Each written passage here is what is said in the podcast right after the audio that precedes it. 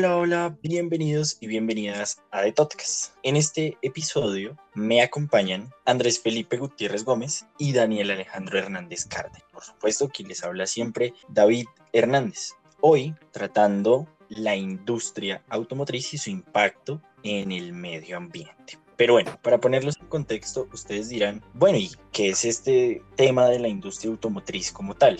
La industria automotriz responde a ese deseo y esa necesidad de transportar materiales o, pasajeros a lo largo de grandes distancias. El automóvil comprende una serie de, tres etapas donde fue necesario mm, el conocimiento de tecnologías indispensables que tenían que ver con la electricidad, también fue necesario el conocimiento de los combustibles.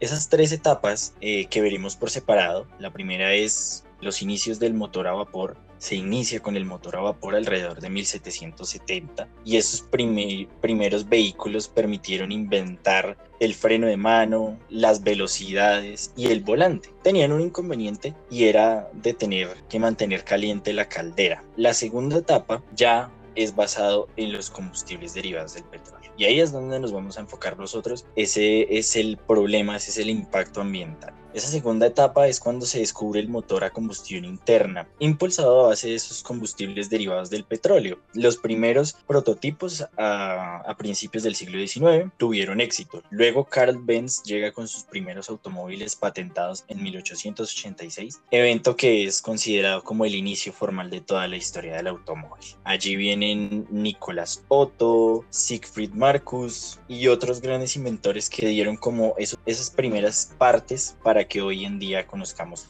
como tal la industria automotriz. Y la tercera etapa es como tal ya la revolución de, esta industria, de la industria automotriz, y es a pesar de que las primeras compañías de construcción de, automóviles surgieron a finales del siglo XIX, como Peugeot en 1891, que sigue vigente, eh, una mm, industria francesa, las industrias francesas fueron las pioneras, pero aunque los franceses hayan sido los pioneros, Estados Unidos dio a la industria automovilística su máximo potencial. Y eso fue gracias a Henry Ford cuando empezó a crear los modelos T, donde fueron produciendo grandes cantidades eh, gracias a esa cadena de montaje. Y se denominó ese periodo como el Fordismo, ¿no?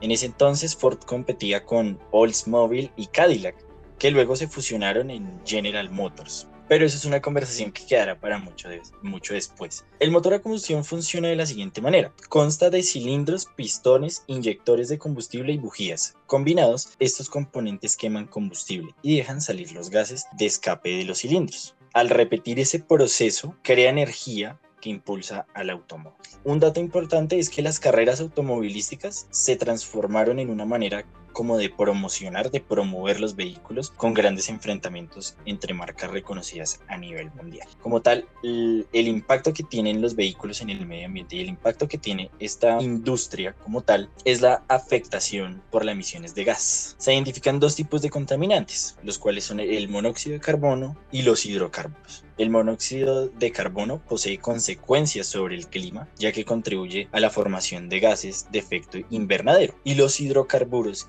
la atmósfera reaccionan con el sol y se rompen para formar otros componentes químicos que afectan a los humanos, como irritación en los ojos, fosas nasales, poco más que todo eso. Y no sé si han escuchado, ustedes chicos como tal el derrame de hidrocarburos, que también es un tema eh, bastante preocupante. Así que, Daniel, cuéntanos qué están haciendo las marcas hoy en día. Vale, vale. Hola, claro que sí. Al día de hoy, durante este último siglo, pues hemos visto el crecimiento de nuevas compañías, sobre todo de nuevas compañías, no de las industrias tradicionales automotriz, en donde hemos visto a grandes pioneros en lo que tiene que ver con el ámbito de los vehículos eléctricos, de los vehículos más sustentables, de los vehículos pues mucho más amigables con el medio ambiente, en donde tenemos a la cabeza y en este momento una de las compañías más grandes en, en este sector, que es Tesla Motors, fundada por el CEO en este momento actualmente, eh, Elon Musk, y pues los demás cofundadores. Eh, esta empresa, que se fundó eh, el primero de julio del 2003, pues ya lleva algunos años en la industria, ha tenido que luchar frente a, a, muchas adversidades por la cantidad de infraestructura que es necesaria para construir vehículos desde cero completamente.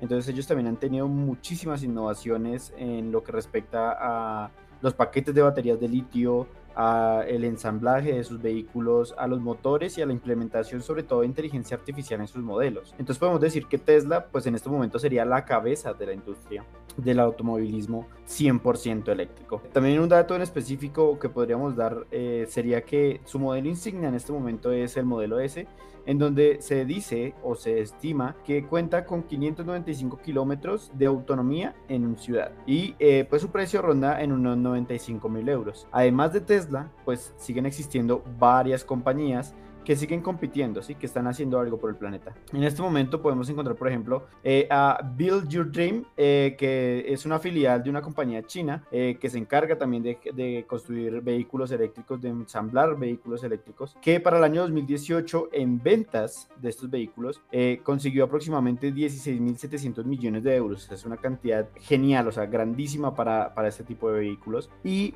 otro dato, igual que el de Tesla, por ejemplo, para ellos, su vehículo insignia es el Yuan EV535, donde cuenta con eh, un promedio de 412 kilómetros de autonomía en ciudad. Después de esto podemos encontrar a uno de los gigantes automotrices, eh, que es la BMW, que en el año 2011 funda una filial que se llama BMW i, que va a ser pues la encargada de, de crear esos nuevos eh, vehículos más sustentables, más amigables, como ya lo hemos dicho, en donde pues generan uno, una gama de vehículos pues grande que ha llevado a la IBM a competir, por ejemplo, con En este ámbito, en donde su vehículo insignia eh, ha sido la BMW i3, este modelo de camioneta que tiene un alcance de 310 kilómetros de autonomía en ciudad. Bueno, estos son datos interesantes y eso me lleva a ir a la, a la siguiente sección de, de, de este podcast, ¿no? Donde tenemos la siguiente pregunta y es, ¿Los coches eléctricos son realmente la solución? ¿Qué piensas tú, Andrés? Cuéntanos un poco de eso. ¿Será que los coches eléctricos son realmente la solución? Eh, vale, pues en mi opinión yo consideraría que, que, efectivamente hasta cierto punto pues mayoritariamente los coches eléctricos sí son la solución y pues el generar la fabricación de coches eléctricos es pues digamos aparte de que es el futuro es, es lo más ambientalmente correcto y pues lo más efectivo. Pero pues es importante recalcar que, que para esto o sea todo esto de los coches eléctricos de, de implementarlos ya como, como un, un medio de transporte definitivo va, conlleva mucho tiempo y, también conlleva a que, mm, a que las diferentes industrias, digamos que se acostumbren a esta nueva tecnología y ya dejen de lado las, eh, no sé, pues en el caso de, la industria automovilística, eh, dejen de usar vehículos a, gasolina, eh, de diésel y pues que se pasen a, pues como a, a nueva era, por decirlo así. Em, sí, sí, sí. Entonces sí. Andrés, lo que, lo que dices es muy cierto. También es un poco complicado empezar a implementar esto. Tesla creo que de alguna u otra manera lo ha venido haciendo. ¿No es así, Daniel? O sea, de alguna u otra manera Tesla ha empezado a implementar estos vehículos y vemos cómo cada vez esta marca toma más auge.